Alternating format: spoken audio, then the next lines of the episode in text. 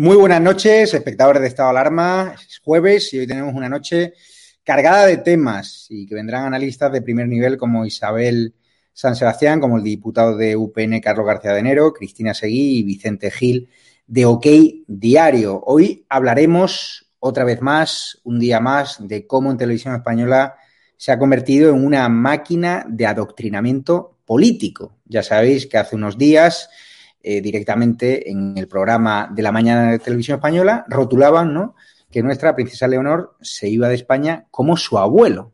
Un ataque velado a la monarquía en un programa de televisión que pagamos todos. Porque si fuese una televisión privada, pues mira, ellos hacen con su dinero lo que quieran.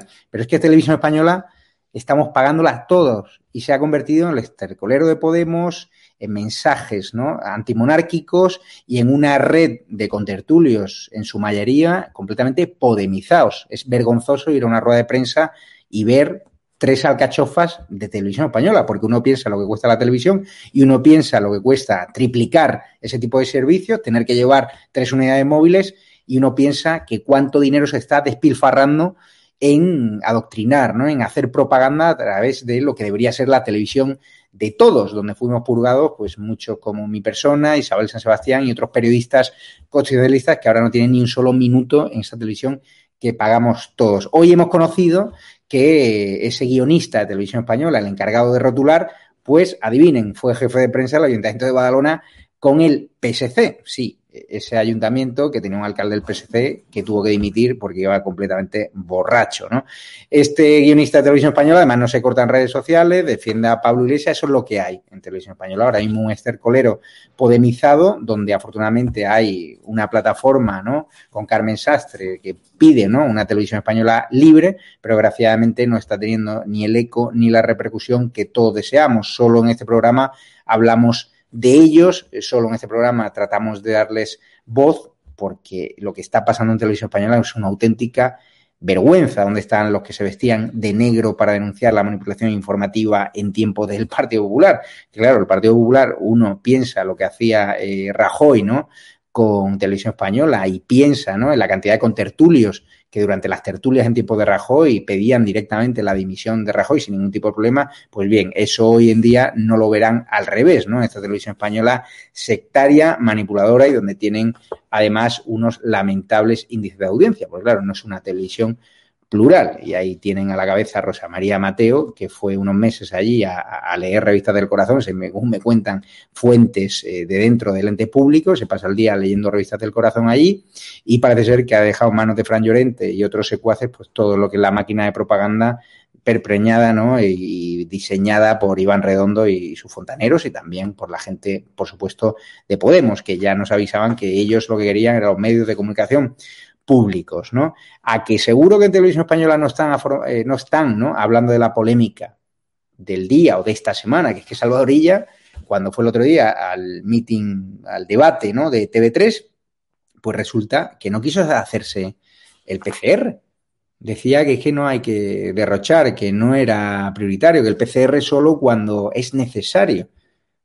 ¿Acaso no era necesario hacerlo antes de un debate donde vas a estar en contacto con otros candidatos, que sí que se lo hicieron? ¿Qué esconde esa negativa de Salvadorilla a la hora de no quererse hacer un PCR? ¿Es que se ha vacunado? Él ha dicho hoy que toda España sabe que no se ha vacunado. ¿Y qué pruebas tiene?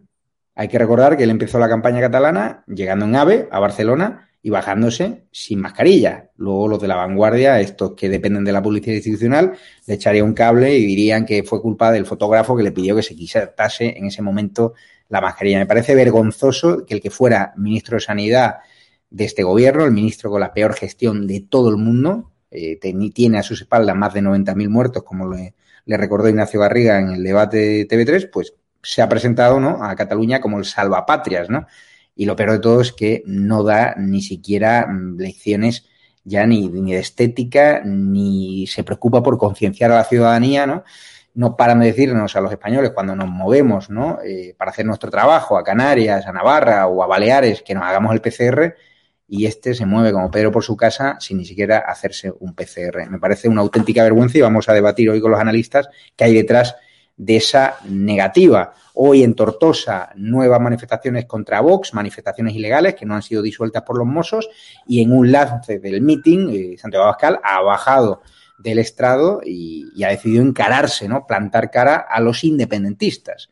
Sin duda, Vox va a dar la gran, la gran sorpresa el domingo. Vox, eh, creo que tienen ya sondeos internos que hablan de que podrían sacar entre 8 y 10 escaños, o sea, en los trackings que tienen. El Partido Popular, en cambio, hay muchísimo pesimismo, a pesar de que tienen un grandísimo candidato como Alejandro Fernández, pero tiene un índice de penetración, un índice de conocimiento mucho más bajo que el de Ignacio Garriga. Yo insisto, lo importante es que el constitucionalismo saquen un grandísimo resultado. De nada sirve que Vox eh, saque un grandísimo resultado cuando se desplomen otras opciones constitucionalistas como el Partido Popular. Es muy importante que tanto Vox como el PP saquen un grandísimo resultado para tratar de dar la sorpresa a la mafia separatista, ¿no?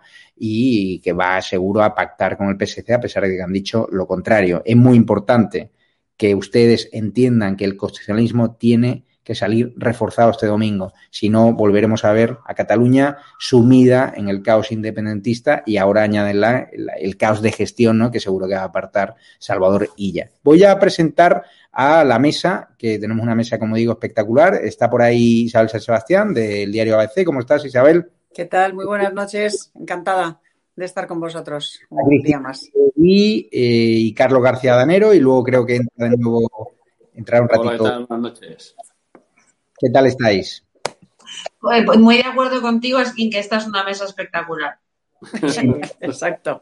Vamos, vamos con el primer tema del día. Isabel San Sebastián, tú conoces muy bien la Casa Televisión Española.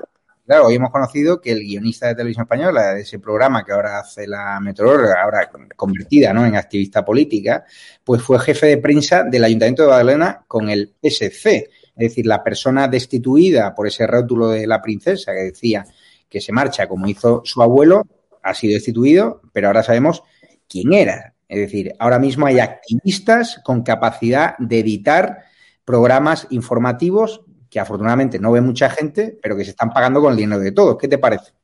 Bueno, este Bernat Barrachina es un tipo que ha tenido una cierta carrerilla de tercer nivel, pero bueno, ha trabajado en algunos programas de televisión, de, televisiones privadas, antes de desembarcar en el Ayuntamiento de Badalona para escribirle los discursos y, y darle titulares a este concejal que, como muy bien, a este alcalde, como tú muy bien dices, tuvo que demitir porque estrelló el coche en Nochevieja mm, mm, y se dio a la fuga. suponemos que porque llevaría muchas copas encima, se había saltado el confinamiento, etcétera. Aparte de que bien despedido está, porque es absolutamente intolerable que en la televisión pública se hagan rótulos ofensivos contra la corona, porque la televisión pública es, como su nombre indica, pública, la pagamos todos, eh, es un servicio público y en consecuencia su obligación es defender las instituciones, empezando por la corona, que está en el vértice de nuestro sistema constitucional, y desde luego no atacarla. Pero a mí me choca que teniendo televisión española 1.467 periodistas en nómina, lo digo pronto, 1.467 ¿eh? periodistas titulados en nómina, de una plantilla total de 6.500 trabajadores, que prácticamente supera con mucho la de Mediaset e iguala prácticamente la de A3 Media y Mediaset juntas, A3 Media y Mediaset que juntas triplican o cuadruplican en audiencia Radio Televisión Española, con esta plantilla y con estos periodistas tengan que fichar a esta persona para poner rótulos en un programa de la mañana. No pueden coger un periodista de la plantilla o si no es un periodista, cualquier otro empleado para hacer rótulos en el programa de la mañana, porque tampoco hace falta ser un genio para poner unos rótulos. Se trata de hacer unos titularillos. Cualquier becario de segundo de carrera es capaz de rotularte un programa de esas características. ¿No hay nadie en esa plantilla costosísima y que pagamos a escote para hacer esos rótulos? ¿Qué hacía ahí este enchufado? ¿Quién lo colocó?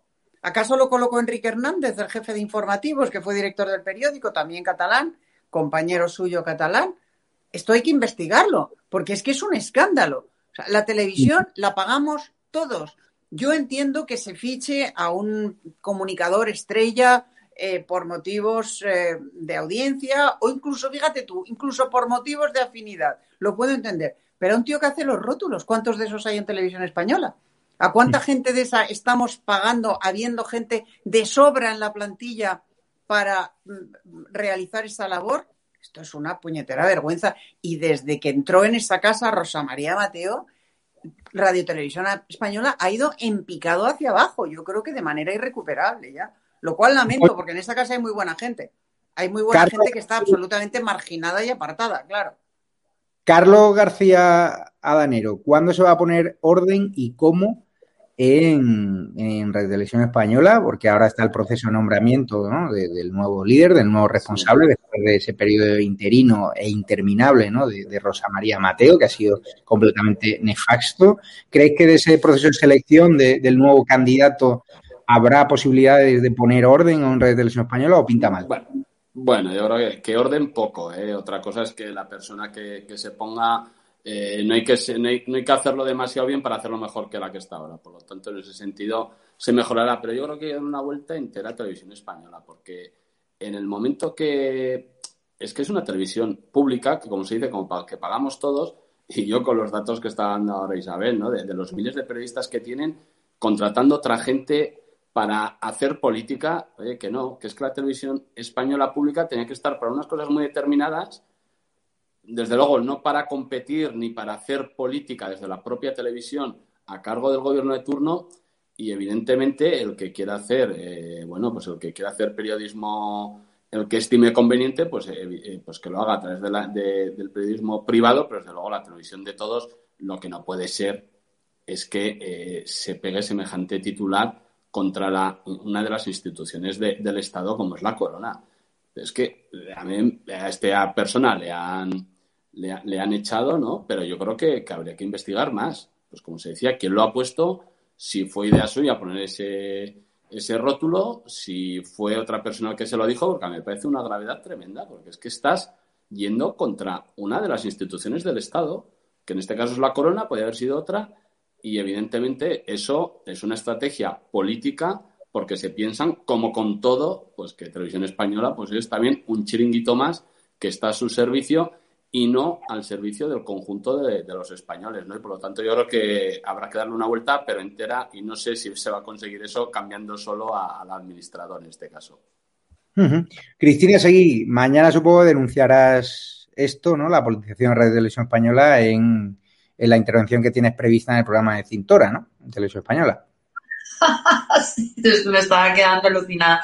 No creo, porque me tiene hasta bloqueada en Twitter, pero bueno, eh, si paga la, mitad de la mitad de la mitad de la pasta que cobra él, a lo mejor me planteo, aunque no creo, porque estando muy de acuerdo en lo que acaba de decir tanto Isabel como Carlos, eh, básicamente yo estoy convencida de que la mera existencia de una televisión como, como Radio Televisión Española en, una, en un momento en el que la televisión va a punta a ser digital, eh, de plataformas eh, de pago en las que la gente elige libremente el contenido y no se traga los bodrios ideológicos que se monta Radio Televisión Española, una televisión que como todas las televisiones públicas acaba siempre sometida y tomada por los dos sindicatos más corruptos de, Europa, los, más ladrones de Europa, que son comisiones obreras y UGT, que tienen aterrorizada a, la parte de la plantilla de los profesionales que no pertenecen a ese paro ideológico, que se dedican a, justiciar a los políticos de la oposición y, bueno, da la casualidad de que esté el Partido Popular o el Partido Socialista en el poder, siempre eh, azotan a los mismos. ¿no? Yo creo que en el caso de este de este chaval, que la verdad que me da igual eh, quién es, eh, es, un, es un títere. Es decir, estoy de acuerdo con, Carlos en que había una intención de ofender a la corona porque sistemáticamente eh, se ofende a la corona porque hay un plan de derribo de la monarquía y del sistema democrático como lo conocemos y que, ella es la futura reina de este país. es muchísimo más fácil cargarse a un gañán sin oficio ni beneficio, sin ningún tipo de trascendencia, totalmente desconocido, sin ningún tipo de poder, que cargarse a la plantilla, a la dirección de Radio Televisión Española, que básicamente se dedica a malversar eh, dinero público, ¿no? Fíjate que es que en Twitter el guionista de Televisión Española defiende a Pablo Iglesias. Cada vez que insultan a Iglesias, más necesario es, es decir, no guarda ni siquiera la aparente neutralidad que se le presupone ¿no? a todos los profesionales eh, de televisión española, donde hay, como ha dicho San Sebastián, magníficos profesionales que ahora pues están haciendo funciones prácticamente de becarios porque les han señalado, les han estigmatizado por el mero hecho de haber tenido puestos de responsabilidad ¿no? en, en tiempos de Rajoy. Hoy quien ha dado la cara por la por la monarquía, como siempre, ¿no? Por la princesa Leonor, ha sido Isabel Díaz Ayuso en su Twitter ha puesto la imagen de la princesa y le ha mandado un recado a la reventa cajeros, a la condenada Isa Serra, ¿no? Vamos a verlo, que hemos además retransmitido en directo su intervención en la Asamblea de Madrid y lo comentamos con Isabel Sebastián. Así que dígale, dígale al colega que rotula en televisión española que la próxima vez, igual que han hecho con la monarquía y con la infanta, cuando salga usted en televisión ponga portavoz de Podemos y condenada. Hagan lo mismo con usted. Y hay otra diferencia. Este señor era magistrado de la Audiencia Nacional y usted no era nadie cuando fue condenada. Sí fue portavoz de un partido que pone en tela de juicio la democracia española. Y solo por eso deberían irse de las instituciones si tienen un atisbo de vergüenza. Isabel San Sebastián es un fenómeno en efervescencia, el de Isabel. Fenómeno. Está llamando a las cosas por su nombre, no hay quien le pare y precisamente eso está provocando pues ciertos recelos, ¿no? En, ámbitos, entre otros varones del Partido Popular que no, que no simpatizan tanto como Díaz Ayuso, que para mí ahora es el principal activo de, del Partido Popular y así lo dicen las encuestas, así solo hay que ver la, la, la repercusión en redes sociales y ahí Pablo pues está encantado, porque yo he hablado con él de este tema, que, que, está encantado de que una elección suya pues tenga tanto protagonismo y brille tanto. Yo creo que crece cada día que pasa Isabel Díaz Ayuso. Tuvo, tuvo que superar circunstancias dificilísimas, tanto en lo personal como en lo político. Las ha superado y se ha crecido y se ha venido arriba y cada día que pasa demuestra más soltura, más firmeza, más valentía, más aplomo, se ha convertido en el auténtico azote de los podemitas y yo te diría que el único, o sea, es, es la única política del PP, de, de, del Partido Popular, que realmente les dice las cosas a la cara, esta gentuza de Podemos, la única. Hay yo creo que dos figuras eh, emergentes enormes en el Partido Popular. Almeida, Almeida. Almeida, lo que pasa es que Almeida lo han parado. Almeida era una figura emergente, pero lo nombraron portavoz de Génova y pararon ahí su, su estrella fulgurante la pararon, la paró el aparato, o sea, la paró Teodoro García Gea, básicamente. No, yo me refería a Isabel Díaz Ayuso y Juanma Moreno Bonilla.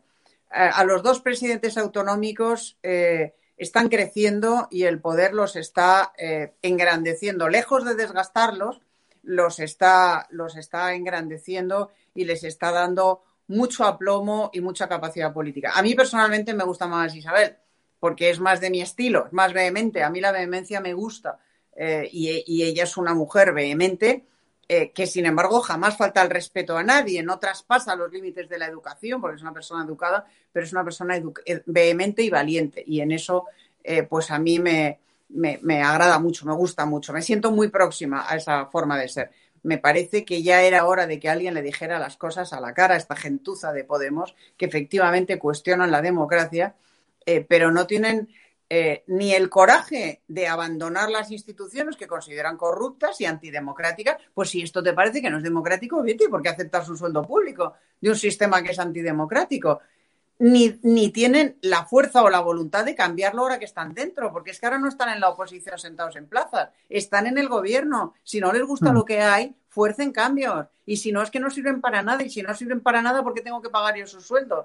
Y a sus múltiples enchufados en los distintos ministerios donde lo único que hacen es propaganda. No resuelven absolutamente nada y no hacen absolutamente nada más que denunciar a todas horas lo que ustedes no cambian.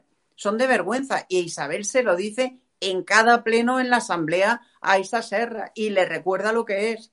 Una tipa condenada por agredir a una funcionaria, una mujer policía, además de insultarla. Eso es este individuo. Y a mí, la verdad es que cada vez que que eh, Isabel Díaz Ayuso tiene el coraje, pues eso, de salir en defensa de la corona o de las Fuerzas Armadas o, de defender sus decisiones económicas que son fundamentales, mantener la hostelería abierta. Gracias a eso, Madrid resiste, a duras penas, pero resiste. Y es la locomotora de España que tira de lo que queda de España. Y ella defiende esas decisiones incluso cuando es muy difícil hacerlo. Hombre, es, me parece de verdad que, que es, una, es una mujer muy joven, con un futuro brillante y, que, muchos eh, simpatizantes del, centro derecha o de la derecha vemos como un referente. Desde luego yo, y lo digo sin ningún problema y sin ningún complejo.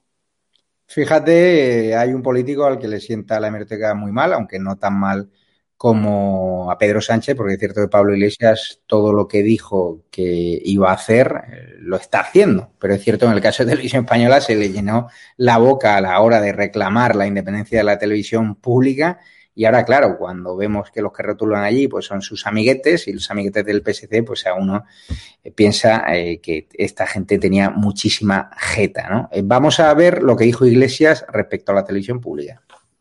La televisión puede estar, la televisión pública puede trabajar a favor de un gobierno. Lo que vimos ayer fue un espectáculo terrible e insisto en el agradecimiento a los trabajadores de Televisión Española que demostraron muchísima dignidad al plantear que no se podía utilizar la televisión pública a favor de ningún gobierno. Por nuestra parte será un honor estar en los dos debates, estaremos el día 22 y estaremos el día 23 y ojalá que en el futuro no se vuelvan a repetir situaciones como esta y los debates se regulen.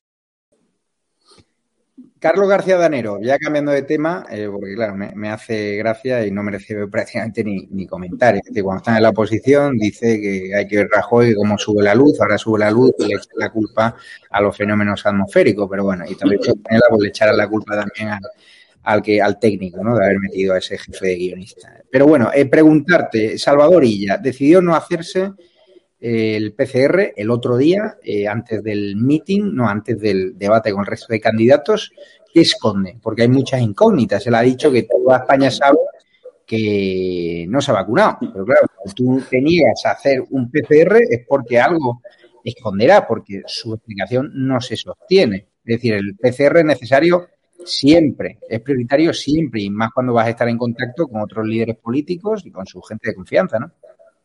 Pues eh, evidentemente él, ha dejado ahí la duda, ¿no? Dice, toda España sabe que yo no me he vacunado. Eh, toda España no sabemos nada, ¿no? Él, es el que sabrá si se ha vacunado o no. A mí me parece una falta de respeto, lo primero una falta de respeto con, el resto de los, de los candidatos. Si tú acuerdas, vas a un debate y en el debate se acuerda todo, desde los tiempos, etcétera, tal, pues y se acuerda que hay que hacerse una prueba, pues tú te la haces como los demás porque eh, lo que pasa es que yo creo que ella va, va de superado, él va de sobrado, él, él va de que él está por encima de los demás candidatos. O sea, yo creo que los demás le parecen de segunda división, eso por un lado. Pero es que además, como si no es eso, entonces tienes que pensar que por qué no quieres hacértelo. Porque se dice que una vez, no tengo ni idea, ¿eh? pero, pero lo que se está diciendo, ¿no? Que si te has vacunado y te haces esa prueba te da positivo, o sabes que eres positivo y entonces, claro, te tienes que confinar en casa, etcétera, en plena campaña, pero sobre todo me, parece un insulto al resto de candidatos, una falta de respeto tremenda. Me parece que creas eh, una sensación al conjunto de la sociedad, porque cuando vas a otros sitios en el que hay obligación de, hacerse esa prueba, ¿por qué, no te la vas a, ¿por qué te la vas a hacer? O sea, tú cuando vas ahora a un sitio que te dice, no, mire, para entrar aquí tiene que hacerse la prueba para asegurarnos y tal, no, yo como ella, yo no me la hago.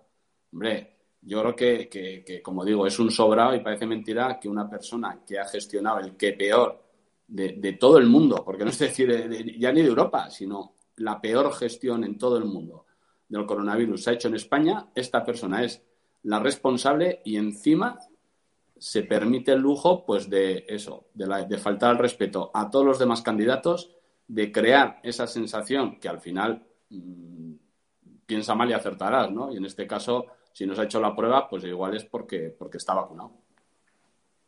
¿Qué opinas, Cristina Seguí? Bueno, yo lo que creo es que, es que hasta ahora eh, hemos pensado que solamente era torpeza o, simplemente que se les que es que a los ministros se les pillaba haciendo lo que les daba absolutamente la gana, ¿no? Eh, a la ministra de Trabajo yendo a Mercadona sin su mascarilla, a Irene Montero eh, repitiéndose los eh, test cuando no estaban a disposición de nadie al principio en febrero, marzo, perdón, en marzo, abril, y yendo por las noches asistiendo a redes privadas en Moncloa, porque me consta, y así lo dijimos en su momento en, nuestros programas, eh, que acudía a reunirse con Iván Redondo y otros cuando todavía no había dado negativo en el, en el coronavirus, toda la plana mayor del gobierno se contagió, incluso falleció, eh, acordaos, un trabajador de Moncloa y lo silenciaron durante, durante bastantes días. Yo lo que creo es que ellos quieren eh, demostrar que son impunes, que hay una, no que hay una sensación, sino que realmente están por encima del bien y del mal y, la gente eh, tiene que darse cuenta de que son impunes. De otra manera, eh, no se entiende, ¿no? Pablo Iglesias también aludiendo a las reuniones de ministros eh, sin la mascarilla, sabiendo además que los medios de comunicación, también los privados, no todos, pero muchos, eh, cada vez más, eh, están cada vez más nacionalizados en un proceso de, subvención por parte del gobierno. Hemos sabido durante estos días que van 123 millones de, euros más eh, para estos medios que se va a repartir en función de lo bien que se porten, ¿no? O sea, publicidad institucional. Y, este gobierno cada vez tiene más claro que es absolutamente impune. Vamos eh, con Alejandro Fernández, el líder del PP catalán, al que las encuestas no le auguran un buen resultado el domingo, a pesar de que él es, un grandísimo candidato, pero es cierto que Vox viene un empuje bestial, que la decisión de Vox de ir a la calle, ¿no? Luego veremos la imagen de Santiago Abascal encarándose con los independentistas en esa manifestación que debería haber sido disuelta con los mozos de escuadra, esa decisión de Vox de ir a la calle, pues les está dando bastante rédito, es decir, enfrentarse a los independentistas en la calle, ¿no? Y no en un salón de un palacio de congresos o no en un salón de un hotel, ¿no? Es el formato por el que ha optado el Partido Popular que le aleja muchísimo de la calle, ¿no? Y así lo dicen incluso cargos internos que están un poco sorprendidos, ¿no? Por la gestión de, una campaña donde les está saliendo, a pesar de tener, insisto, un grandísimo candidato que se ha recorrido Cataluña, pues les está saliendo todo aparentemente mal, ¿no? Eh, vamos a escuchar a Alejandro Fernández porque han sido los más duros contra Salvador y ya incluso le están pidiendo a la Fiscalía que investigue si se ha vacunado o no y si esa es la razón por la cual se negó a hacerse una PCR antes del debate con el resto de candidatos eh, catalanes. Eh, así fue y se nos dijo al llegar al debate de TV3 que teníamos que someternos a ese test y bueno, pues todos los candidatos lo hicimos menos uno. Nosotros no, supimos eh, que el señor Salvadorilla se había negado a hacer el test. Yo me he enterado esta mañana.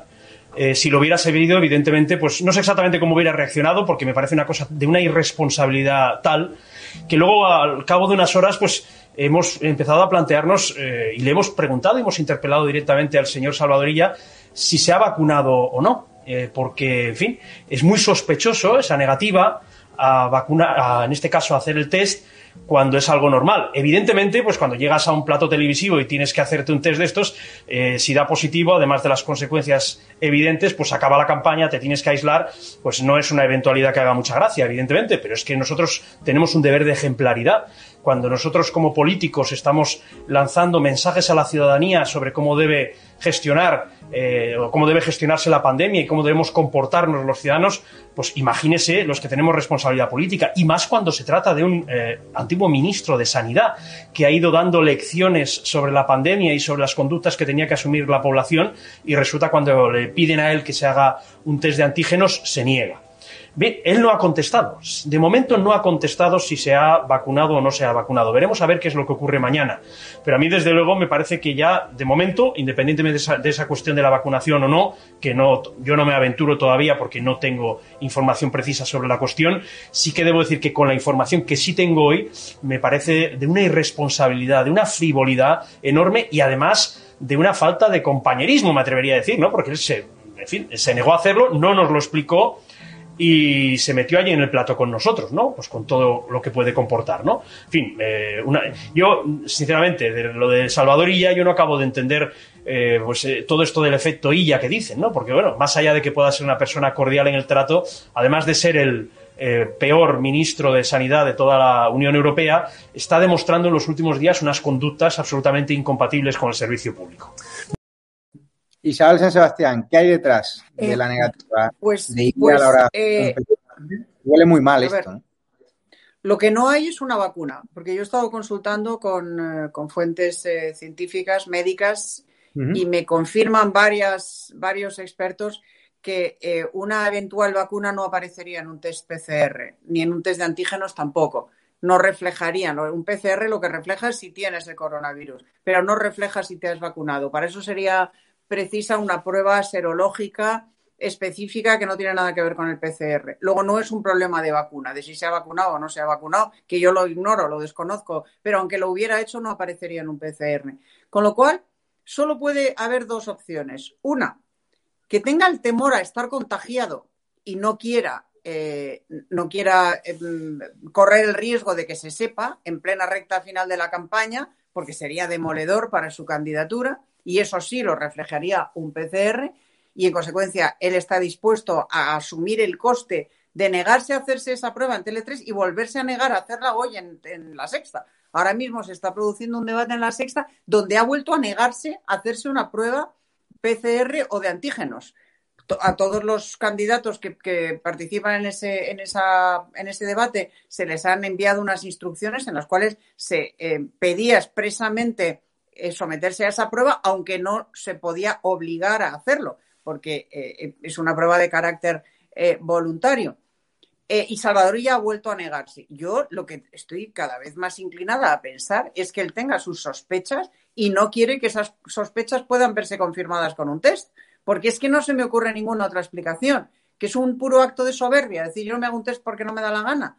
Eso tiene un desgaste político enorme. No, no- creo que Salvadorilla, por una mera cuestión de soberbia, se niegue a hacerse un test. Y si tampoco es por la vacuna, pues ya os digo que la, que la vacuna no aparecería en ese test, pues la única explicación plausible que queda es que tenga el temor a poder estar contagiado y tenga miedo a que esa posibilidad se refleje en un test. En cuyo caso, lo que decía Alejandro Fernández es rigurosamente cierto. Esto es de una, esta conducta es de una irresponsabilidad verdaderamente intolerable, porque está poniendo en riesgo la salud de todos los participantes en ese debate, la de los cámaras, la de los iluminadores, la de todo el mundo que hay en ese plató. Yo voy a la televisión, a Telecinco, igual que tú, Javier, y cada 15 días nos hacen un test a todos los que pisamos esos estudios por una cuestión de defensa de la salud colectiva y de preservación de la salud colectiva. Para subirte a un avión te obligan a hacerte un test PCR. ¿Qué es eso que dice Salvadorilla de que las únicas eh, solo está recomendado cuando has tenido un contacto?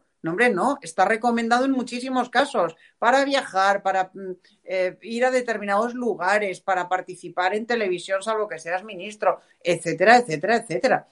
El estar en un lugar sin mascarilla, donde hay mucha gente y sin haberte hecho una prueba, denota una falta de respeto por los demás, una irresponsabilidad eh, verdaderamente digna de mejor causa. O sea, yo espero que las, que las, eh, eh, encuestas que hablan de que el efecto Illa se está disolviendo como un azucarillo se acrecienten a raíz de esta exhibición de irresponsabilidad y de soberbia intolerable en cualquiera. Y más aún en un ministro que se ha llenado la boca diciéndonos lo que teníamos y no teníamos que hacer y arruinando a cientos de miles de hoteleros, restauradores, etcétera, con sus decisiones arbitrarias.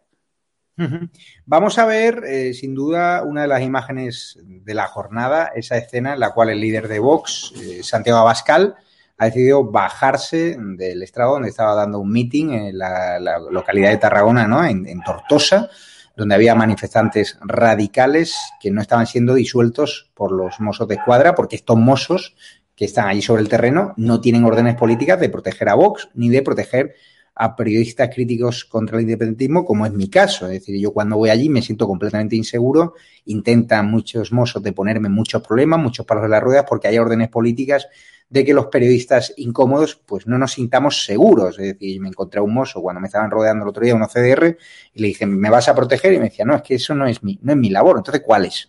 ¿Para qué pagan los catalanes? ¿Para qué pagamos todos los españoles impuestos para mantener cuerpos de policía autonómicos? Está claro que no hay órdenes políticas de arriba, Vox lo ha denunciado, no se sienten seguros y esto es lo que ha pasado hoy en Tortosa cuando Abascal ha hecho lo que muchos demandábamos, que plantase cara al independentismo muy cerquita, cara a cara de los más radicales y este ha sido el resultado.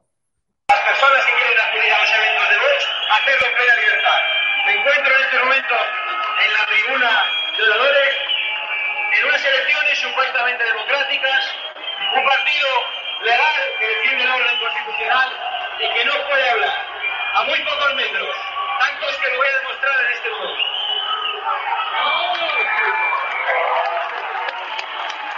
Bueno, va Bascal a, a, por ellos, va Bascal a, a, enfrentarse a ellos o a encararse con ellos. No, habla, habla, habla, habla, no, no.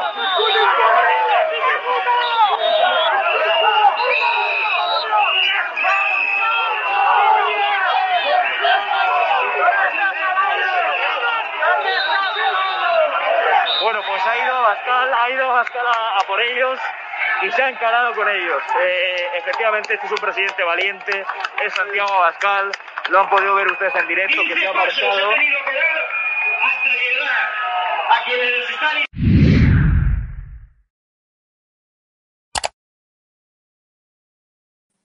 No entiendo, Carlos García Danero, cómo tenemos que vivir estas escenas, ¿no? Eh, que nos rememoran a, tiempos muy oscuros. En Navarra, desgraciadamente, de donde usted es, eh, también están acostumbrados a, dar mítines o a participar en actos políticos bajo la atenta mirada, ¿no? De, de los proetarras, de los que insultan a nuestra monarquía. ¿Por qué se está tolerando esto por parte de la Generalitat? ¿Por qué estos actos de hostigamiento contra los dirigentes de Vox? La, eh, verdad es que, que, que yo cuando veo estas imágenes me sienta especialmente mal porque eh, ya estamos con el que es que provocan. Es que hoy eh, leía una noticia en el mundo, ¿no? Que parece que una reunión de, Vox con, con, policía, pero no solo Generalitat, ¿eh? sino Ministerio del Interior también, y en la que parece ser que en este caso fue el propio Ministerio del Interior que dijo que, hombre, que, que de alguna forma ellos provocaban y tal. Entonces, pero ¿cómo un partido político, aunque fuera un ciudadano normal, ¿eh? pero un partido político que está en una campaña electoral va a una plaza del ayuntamiento que sea, en la que ha pedido permiso para estar, y eso es provocar, es que, y, que sean los propios, los que tienen que cuidar por tu seguridad, los que te dicen que estás provocando, pero bueno, pero esto qué va a ser? Es que eso es lo que no podemos tolerar, pero es que esto es, acuérdate que, que en su momento eh, el rey Felipe no fue a Barcelona y, y al tema judicial aquel, y el ministro y el propio Sánchez dijo es que de alguna, el ministro de Justicia en aquel momento dijo, no, es que igual provocaba y tal. Pero, ¿cómo, ¿cómo van a provocar? A mí me parece, es una pasada que no, que no pueda haber libertad para que cualquier partido, en este caso Vox, o me da igual, cualquiera, o la CUP, quiero decir, que cualquiera pueda decir que lance sus mensajes, el que le quiera escuchar le escuchará y el que no le quiera escuchar, pues que no le escuche pero no puedes permitir que no se pueda hacer una campaña electoral en libertad y no se podría permitir, ya no en campaña electoral, sino que cualquier ciudadano se pase por cualquier lugar de España con tranquilidad, sin que nadie eh, le pueda insultar ni le pueda decir nada y, desde luego, no digas que es que a quién se le ocurre ir a ese sitio que va a provocar. Eh, yo creo que, que, en este caso es, se les está, o, de hecho la Junta Electoral les ha dado un toque, ¿eh? la Junta Electoral Central ha dicho que hay que garantizar la seguridad de los, de los actos que está haciendo Vox. Pero ahora es Vox, pero es verdad que, que yo recuerdo las imágenes estas de Cayetana absolutamente rodeada a medio metro de la gente, o en su momento también recuerdo a Albert Rivera y a la propia Inés Arrimadas. Es decir, es una cosa que no porque haya ocurrido en otras elecciones nos tenemos que acostumbrar a ello. Yo creo que hay que denunciarlo siempre, independientemente del partido que sea. En este momento es Vox el partido al que más se le está atacando y yo creo que desde luego esto hay que denunciar y no se puede permitir que ningún partido político pueda hacer campaña en libertad. Cristina Seguí, ¿qué te parecen estas imágenes? Esta campaña no has podido subir a Cataluña. Cuando subes también te eres acusada de ir a provocar, como me acusan a mí. Pero las escenas que estamos viviendo esta campaña catalana son dantescas y dan mucha pena porque reflejan que no hay elecciones libres y que mucha gente muchos militantes de Vox pues tendrán incluso miedo de ir a votar a esos pequeños municipios que sean realmente caldos de cultivo del independentismo y estos que se hacen llamar antifas el domingo se van a movilizar para meter mucho miedo, sobre todo a las personas mayores que tienen miedo no solo al coronavirus, sino también a ser agredidos, ¿no? Bueno, pues es mucho más asqueroso que, que, lamentable o que triste, o las dos cosas a la vez. No sé, la verdad es que conozco la sensación, conozco eh, lo que se siente exactamente cuando te están rodeando, no sé, 200 tíos a la vez y hay 70 mozos de escuadra frente a la jefatura superior de policía eh, en Vía Layetana y los mozos hacen como que no ven nada, eh, lo, sé perfectamente. Conozco esa sensación, es una mezcla de, subida de adrenalina, que me imagino que también es lo que habrá sentido Santiago Abascal, de, indignación y, creo que no pensamos, los que hemos estado ahí, no pensamos lo suficiente en lo que, en lo que pasan las familias cuando, cuando nos ven desde casa. Lo primero que creo que hay que resaltar es que esto nunca podría suceder sin no solamente el amparo, sino la justificación sistemática eh, del Partido Socialista. Hemos visto al infame eh, Ander Gil, eh, senador del, Partido Socialista, en múltiples ocasiones y en concreto haciendo referencia incluso a Ortega Lara, diciendo que había ido a, provocar al Sasua. hemos visto a Marlasca, por cierto, eh, presunto delincuente eh, que fabrica informes policiales falsos para tapar las agresiones a ciudadanos en el día de su tropa LGTBI, eh, después de arengarlos a que les, a que les agredieran.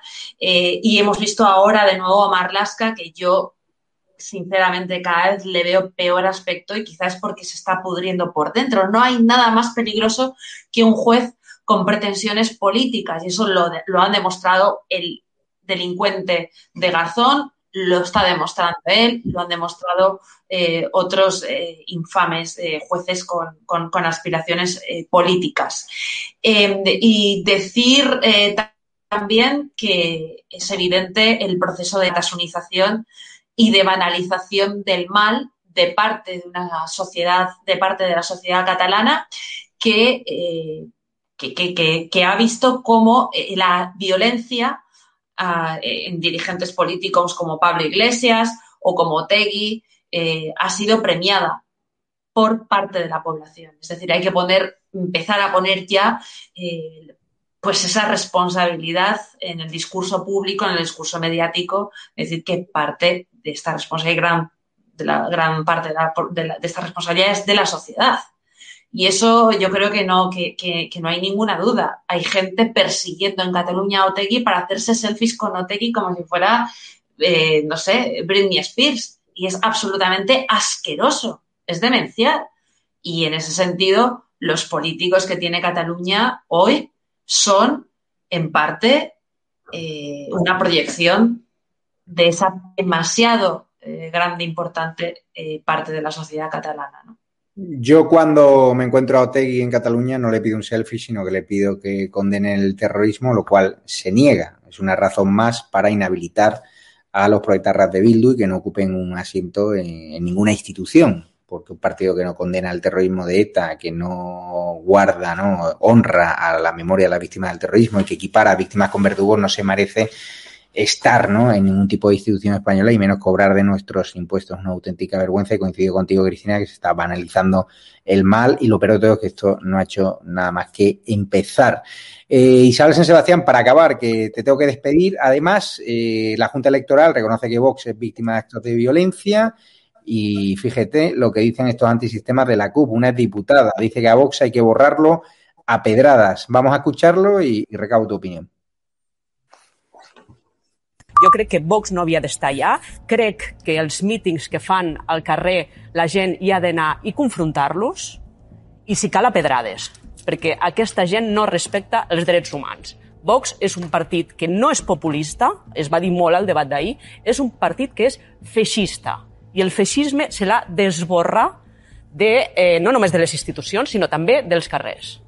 Ma, és molt fort això que dius perquè és una incitació a l'odi i a més jo crec que frega, La paradoxa de la frega tolerància. la, la, el delicte. Mireia, hem de ser La paradoxa de la tolerància Però mira, és la que cal ser la intolerants la amb els que ho són. És que, a més a més, vosaltres eh, feu, o sigui, analitzeu algunes coses, com per exemple que aquí hi ha gent, com vosaltres, per exemple, que us heu manifestat amb persones que estan condemnades per terrorisme. Vosaltres aneu de la maneta amb Que l'Otegui. Ciutadans hagi i, escolta, pactat amb el aquí sembla que feixisme, tot això, eh, no és que- problema que, meu. Que tot Vosaltres això sigui, esteu validant el feixisme perquè és frontera bueno, electoral.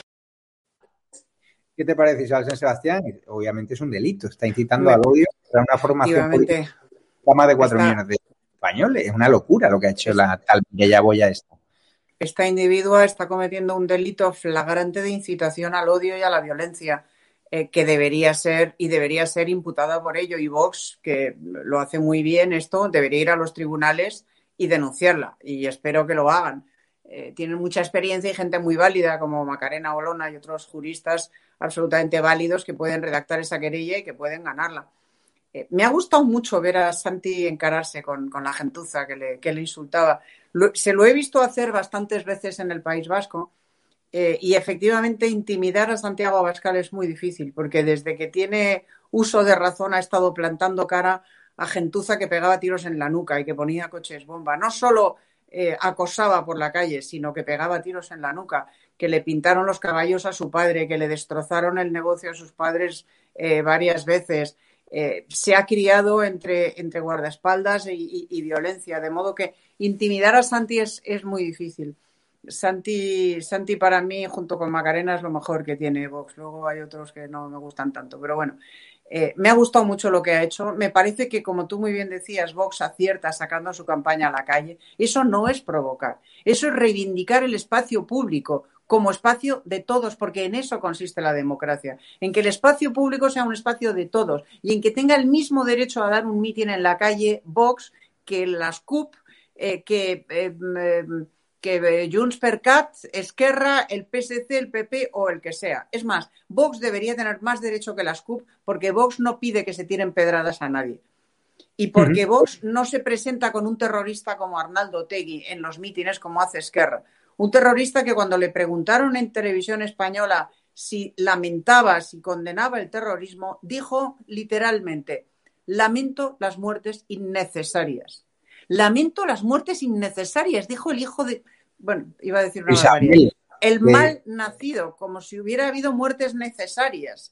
¿Y cuáles eran las necesarias? Isa- Isabel, que me lo encontré yo el otro día en Barcelona en el hall del hotel y ver el vídeo en nuestras redes sociales y, Sí, le sí. pregunté. y condenaba el terrorismo y su No, respuesta no, fue claro que no. Claro que, Que no. no. O sea, es que es un terrorista, es un secuestrador, su alias ¿Cómo es gordo, en neta. Es- ¿Cómo bueno, va a entonces, o- condenar el terrorismo si es un terrorista? Si es un terrorista, es un terrorista condenado por secuestro y además de por reconstitución de banda armada en un proceso Bateragune, que por cierto se va a repetir, que no es que el Tribunal de Estrasburgo lo absolviera porque no lo cometió, no, no, es que va a obligar a repetir el juicio y el Supremo lo va a repetir y espero que esta vez no cometa ningún error formal al que le, al que le permita agarrarse a autoridad. Pero es un terrorista. Luego Vox, que no tiene terroristas entre sus filas, sino víctimas, el propio Santi, Ortega Lara, etcétera, debería tener más derecho a ocupar el espacio público que Esquerra, que, que, que con Bildu y que se presenta con Bildu. Ahora bien, lo que está haciendo Vox es exactamente eso, reivindicar el espacio público como un espacio al que tienen derecho todos los partidos políticos. Y ahí hace muy bien. Y yo creo que el PP se equivoca gravemente escondiéndose, recluyéndose en, en sitios cerrados. Del mismo modo que Ciudadanos se equivocó estrepitosamente marchándose toda su cúpula directiva a Madrid en cuanto ganaron las elecciones. Eso Una fue quiniela. un error clamoroso que van a pagar carísimo, carísimo. ¿Vo- ¿Vox se va a comer al Partido Popular este domingo o no? Yo creo que sí. Yo ahora mismo, si tuviera que apostar, yo creo que va a haber sorpaso, que Vox va a sacar mm, más diputados, más votos y más diputados que el Partido Popular. Y creo que el batacazo de Ciudadanos va a ser monumental. Y paradójicamente, solo ese batacazo va a salvar a Illa. El, formidable batacazo de Ciudadanos va a, a- a darle muchos votos y muchos escaños a Illa como mal menor o como voto fugado. Pero aún así yo creo que el constitucionalismo no tiene absolutamente nada que hacer y creo que estamos abocados a otro gobierno de independentistas eh, declaradamente decididos a volver a intentar la, sedición, que es una cosa Eso sí que es una normalidad democrática y gorda. Eso sí que es una normalidad democrática. Y me temo que estamos abocados a eso y que todo lo demás es irrelevante. A ver, pues para Vox supongo que será muy importante sorpasar al PP y para Casado será terrible que le sorpase Vox, etcétera, etcétera. Pero en términos de, de- de gran foco, en términos de España y en términos de trascendencia histórica, lo realmente grave es que en Cataluña va a volver a ganar el independentismo sin ningún tipo de máscara ni de disimulo, a calzón Mm. quitado y proclamando su determinación de volver a reincidir en la vía unilateral hacia, la, hacia el golpe, hacia la independencia. Eso me parece de una gravedad extrema. Pues te despido ya. Muchísimas gracias a San Sebastián y no Gracias a olviden vosotros. comprar tu libro el que domingo está... nos vemos. El domingo nos Sí, vemos aquí en el programa especial. especial. Elecciones de Cataluña, yo estaré sobre el terreno ahí, si salimos vivos, esperemos que se desarrollen con normalidad. Y sí, porque cada vez que vamos, yo, vamos, ya está llamando, estamos llamando a empresas de seguro para asegurarnos, ¿eh? porque es que realmente pasa miedo y, y hay gente mayor que lo pasa fatal y, y que los mozos no nos están protegiendo porque no tienen órdenes políticas de protegernos. Los dirigentes de Vox y nuestros patrocinadores no pueden estirarse y pagarte una protección o un guardaespaldas, Hemos- algo, no sé. Nada, tenemos ahí a un mozo voluntario que nos echa una mano cuando puede, pero hemos invertido todo en la televisión sin censura que la próxima semana verá la luz. Poco dinero hay ahora para, para seguridad, por desgracia. Pues no ten somos- cuidado, ¿eh? que esta gentuza no bromea, ya le has Sí. oído, a pedradas, ten cuidado. No, no, están locos, están locos. A mí me tienen un odio brutal, como a Vox y como tal. Muchas gracias, te vemos el domingo. fuerte, cuídate mucho, un besito. Gracias. Carlos García, ¿cómo ves el domingo? ¿Tu quiniela? Bueno, yo pues, pues comparto mucho lo que ha dicho Isabel, ¿no? Yo creo que yo creo que, que Vox va puede estar por encima de- del Partido Popular, pero a mí lo que me preocupa que es que al final el, el constitucionalismo respecto a los escaños que tuvo en las últimas elecciones, sin contar al Partido Socialista, lógicamente va a caer. Es decir, la suma de Ciudadanos, Partido Popular y ahora Vox va a ser menor que la que, la que tienen actualmente en el, en el Parlamento catalán. Y eso yo creo que es una mala noticia, ¿no? Independientemente de, de- pues del placer que tengan unos por si les va muy bien y, la, desgracia que tengan otros porque les vaya peor. Yo creo que la mala noticia es que el constitucionalismo en sí mismo va a caer y luego está el Partido Socialista que, el Partido Socialista pues ya sabemos qué va a hacer, ¿no? Al final el Partido Socialista pues va a acabar pactando con, con los que está pactando. O sea, el Partido Socialista va a pactar con Esquerra o va a pactar desde luego con el, con el nacionalismo, con el independentismo, por mucho que firmen papeles o lo que sea. Y creo que las elecciones pues las va a ganar al final los mismos que hace que las últimas elecciones, los de Junts. Yo los veo como ganadores a ellos, pero bueno, me puedo equivocar de cabo a rabo, desde luego. Y muchísimas gracias, Carlos García Danero, y cuídate mucho esta semana. Nos vemos Que, la que semana vaya que bien viene. el domingo. Sí, porque vaya estoy alucinando. Ahora lo voy a comentar con Cristina Seguí. Muchas gracias, Carlos. Cristina, luego. acaban de subir a redes sociales, en Twitter, lo, lo ha hecho Alvise, un parte de, de Health Diagnostics del Hospital Quirón Salud de Barcelona, donde en teoría pertenece, según dice Alvise, según dice este documento, aunque yo todavía no, o sea, no, no sé su- de su veracidad, con lo cual por ahora no puedo decir que este documento sea real, pero lo ha subido Alvise en su cuenta de Twitter y otros tuiteros. Nombre Salvador Illarroca, eh, detección del nuevo coronavirus COVID-19 SARS mediante PCR.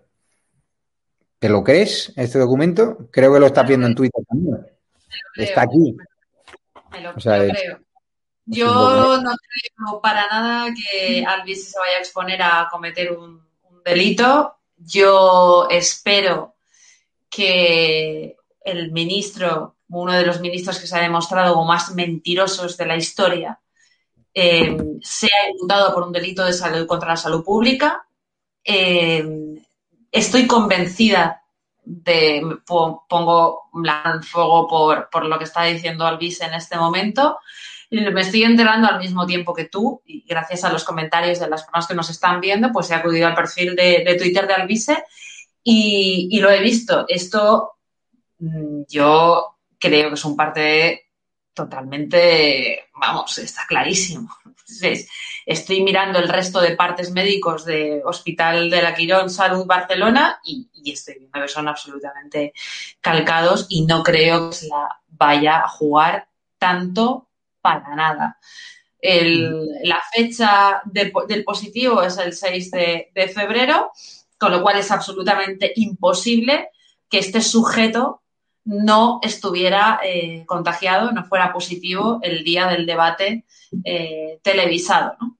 Así que, bueno, la pregunta clave es si se lo va a hacer pagar la sociedad, ¿no? Yo tengo mis, eh, mis más que serias dudas, lamentablemente.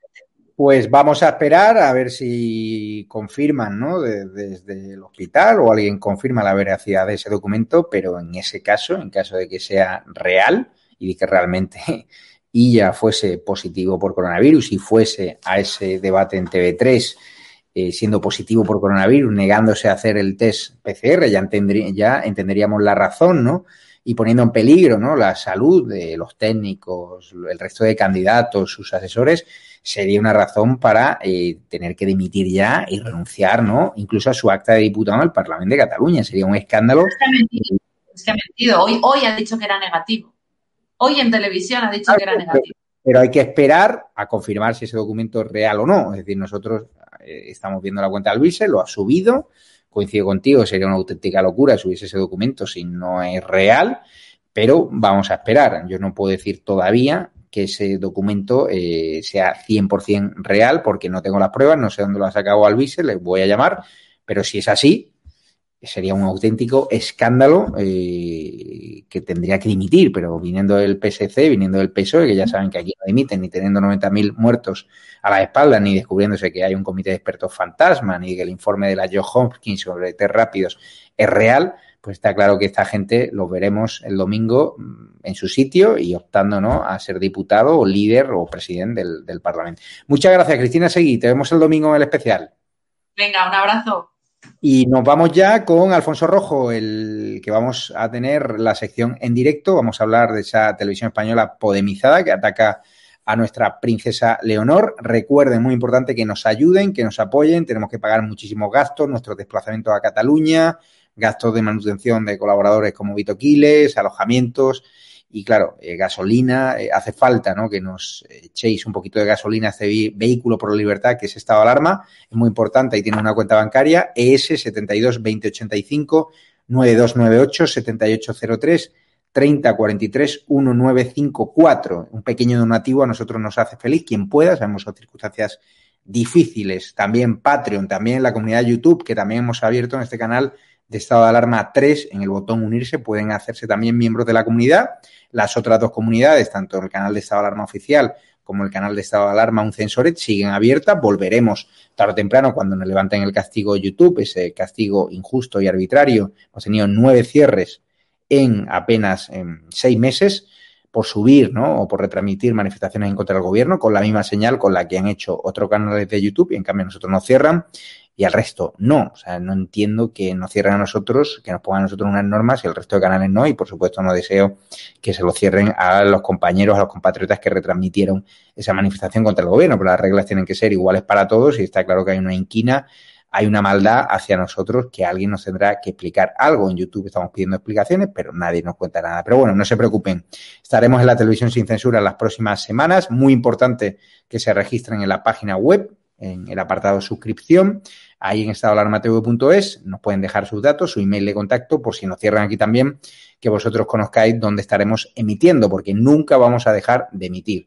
Mañana me voy a Cataluña, Barcelona, estaremos emitiendo en directo distintos mítines, estarán por la mañana Macarena Olona, Ignacio Garriga, por la tarde Santiago Abascal con Ignacio Garriga, de cierre de campaña, el domingo programa especial. Me voy ya con Alfonso Rojo, que tiene mucha ganas de rajar y gracias a los Patreon, a los miembros de la comunidad YouTube, a los que nos hacéis donativos a través de PayPal o a través de esa cuenta bancaria que han visto en imagen. También muy importante que nos ayuden a través de la tienda online, alarmatv.shop, donde tenemos productos patriotas para dar y para, bueno, para dar y regalar, como quien dice.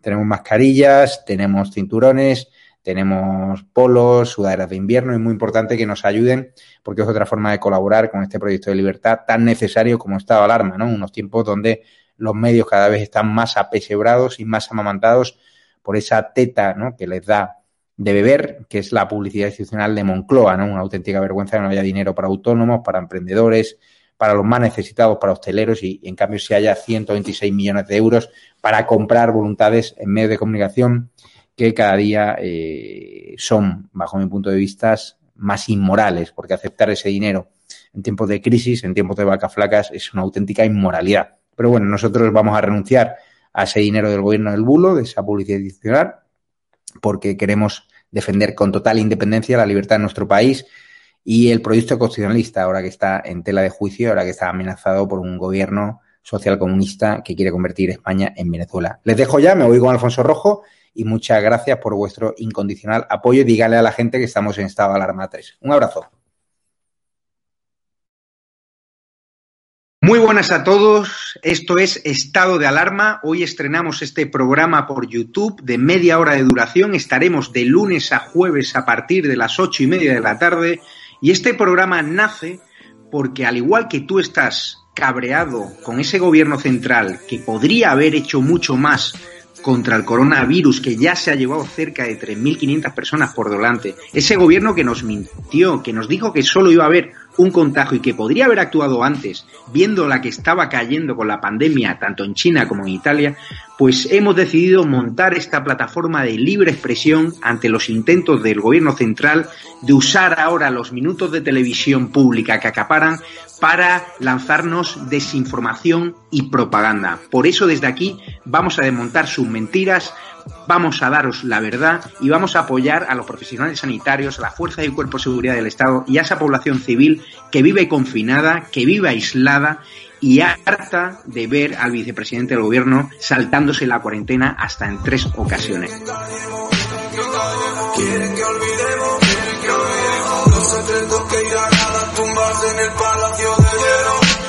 Muchas almas vuelan a diario, millones de velas en los santuarios, demasiadas cruces en el calendario, un país entero contra un adversario, hospitales con mares de voluntarios, todos los balcones llenos en mi barrio, aplausos que se escuchan hasta el planetario para ángeles vestidos de sanitarios.